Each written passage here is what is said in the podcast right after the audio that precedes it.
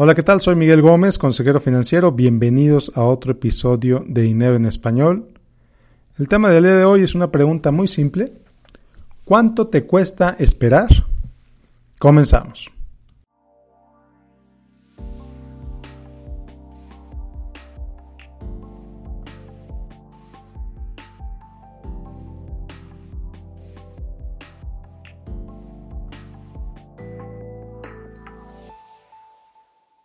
Bueno, pues antes de empezar, reiterarte la invitación que me dejes tu correo electrónico en www.finanzasfantásticas.com.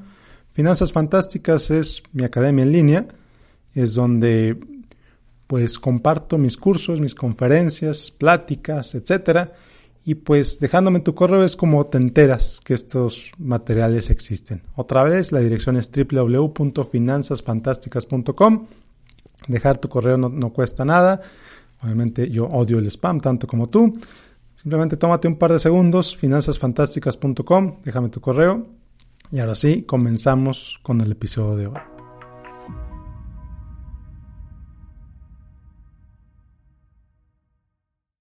Bueno, pues esperar.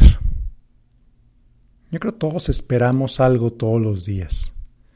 Desde el tráfico, saliendo de la oficina, por ejemplo, Esperamos que el carro de enfrente avance para que nos toque a nosotros avanzar.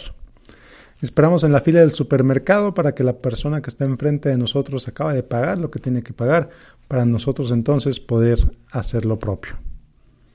Esperamos en la fila del cajero automático, bueno, yo hace años que no uso un cajero automático, pero esperamos en la fila del cajero automático para sacar dinero. Esperamos, esperamos, esperamos.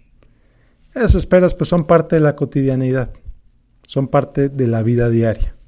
Pero hay otras esperas que no consideramos mucho, otras esperas que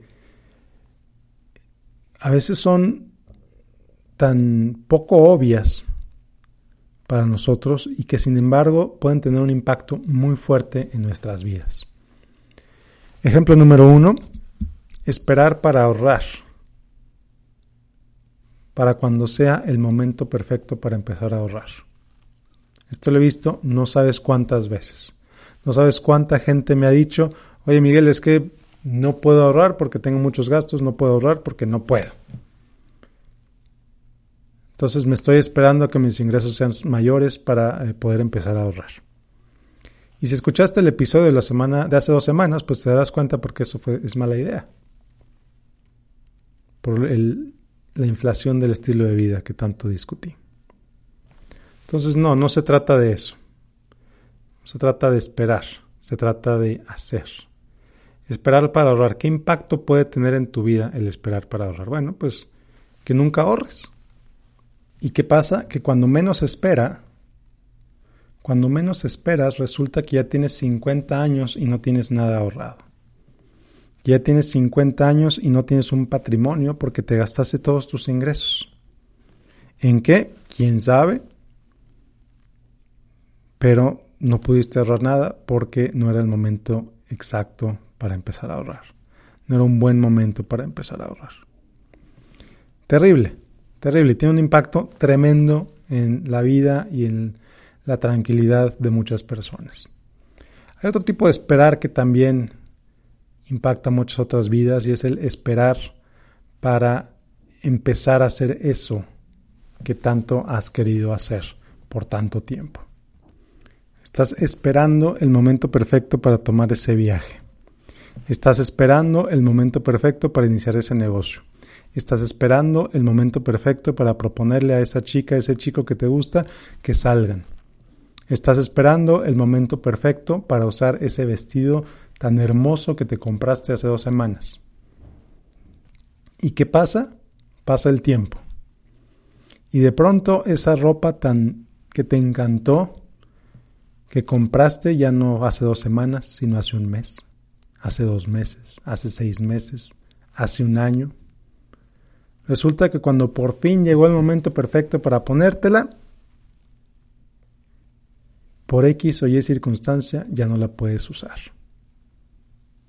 te queda grande, te queda chica.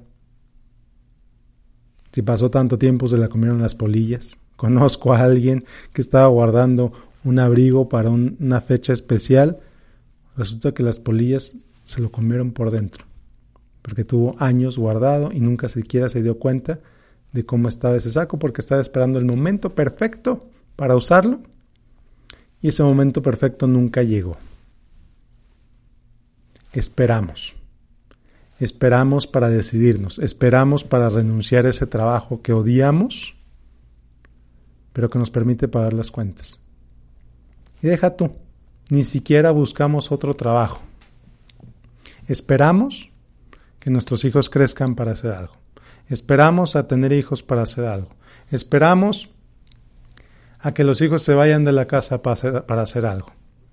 Esperamos, esperamos, esperamos y nos la vivimos esperando. Nos la vivimos posponiendo. Nos la vivimos deseando que pase el tiempo porque hoy no lo puedo hacer, pero lo voy a hacer después. Seguramente has visto esos letreros en las tiendas de la esquina. Yo cuando era chico, eh, mi vecina se llamaba Doña Pera. La vecina de enfrente de mi casa tenía una, pues una tiendita de la esquina. No estaba en la esquina, pero tenía una tiendita. Y tenía el típico letrero que todas esas tienditas tienen. Hoy no fío, mañana sí. Entonces es lo mismo. Estoy hablando de exactamente lo mismo. Hoy no voy a hacer eso, pero mañana a lo mejor sí. Esperamos para empezar a hacer ejercicio. Esperamos para hacernos ese chequeo médico porque tenemos miedo que el doctor nos diga que tenemos algo. Y no vamos al médico hasta que efectivamente tenemos algo. Y resulta que tenemos una enfermedad que ya es muy tarde para curarla. Esperamos, esperamos, esperamos. Esa espera no es más que miedo. Esa espera no es más que ese deseo de mantener las cosas como están porque así te sientes bien, porque así estás cómodo.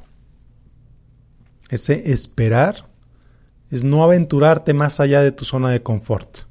Ese esperar es quedarte como estás ese esperar, es darle más importancia a tu situación actual que a tu potencial que puedes desarrollar si dejas de esperar. Como esa chica que, que se quejaba, que quería correr tres veces a la semana. Y su entrenador le dijo, oye, ¿por qué no empiezas corriendo una vez a la semana? No, no, porque necesito correr tres, una no me sirve para nada.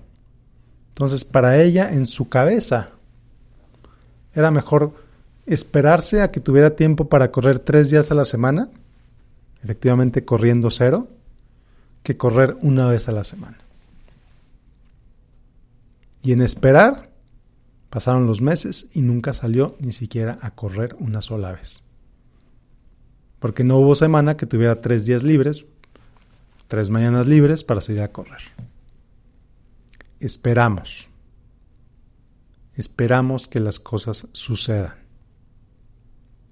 Esperamos que el tío rico se muera y nos deje una herencia, cuando ni siquiera sabes si efectivamente tienes un tío rico. O el tío que tienes posiblemente no tiene nada. Esperamos. No. En lugar de esperar a que te llegue la herencia, trabaja para construir tu bienestar tu patrimonio. En lugar de esperar a que te resuelva la vida alguien más, papá gobierno, tu papá biológico, del tío rico, el abuelo que vive quién sabe dónde, etcétera, ocúpate de resolver tu situación, ocúpate de mejorar tu vida, ocúpate de dejar de esperar. Entonces la invitación que te quiero hacer el día de hoy la invitación muy especial que te quiero hacer el día de hoy es que revises en qué aspectos de tu vida estás esperando. ¿Estás esperando en algún aspecto económico o financiero? ¿Estás esperando en algún aspecto de salud? ¿Estás esperando en algún aspecto respecto a tus relaciones? Esa plática que llevas meses posponiendo con tu pareja ¿Por qué la estás posponiendo? ¿Por qué no la tienes? terminar esa relación, iniciar esa relación, mejorar esa relación. Esperamos. Esperamos, nos la vivimos esperando y la vida nos pasa a un lado mientras seguimos sentados esperando. Entonces te invito a que en lugar de esperar tomes acción. Toma acción esta semana en aquello, en lo que sea que estés esperando. ¿Hace cuántos años no te haces un chequeo médico? Agenda una cita y hazte uno esta semana. Es importantísimo, particularmente si tienes más de 40 años. Si eres hombre, si eres mujer, tú sabes qué exámenes médicos te tienes que hacer. Si no sabes, ve a un médico y pregúntale. Dependiendo de dónde vivas, es posible que incluso, es posible que incluso esos exámenes no te cuesten ni un peso. Te van a costar tiempo, por supuesto, pero posiblemente no te cuesten dinero. Y háztelos. Enfrenta ese miedo a las agujas. Enfrenta ese miedo a que te saquen sangre. Enfrenta ese miedo a que el médico te, te diga que tienes algo y hazlo. Previene. Quítate ese miedo a ahorrar. Quítate ese miedo de empezar ese negocio o ese miedo que tengas.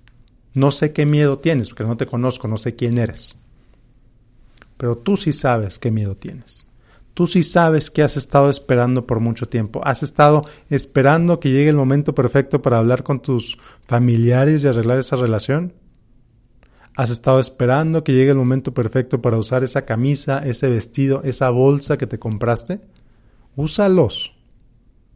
Úsalos. Has estado esperando que llegue el momento de iluminación perfecto para que empieces a escribir eso que tienes tantas ganas de escribir. Ese proyecto que tienes tanto tiempo posponiendo, empiézalo.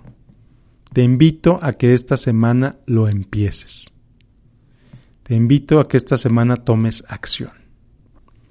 Y bueno, pues es todo lo que tengo que decirte el día de hoy. La invitación, como siempre, a que me sigas en facebook.com, diagonal Miguel Gómez Consejero. La invitación, como siempre, que me dejes tu correo electrónico en www.finanzasfantásticas.com. Y bueno, nos vemos la próxima semana. Ahora sí, la próxima semana con otro episodio de Dinero en Español. Yo soy Miguel Gómez, consejero financiero. Muchísimas gracias por escucharme. Que tengas un excelente, excelente día. Hasta la próxima.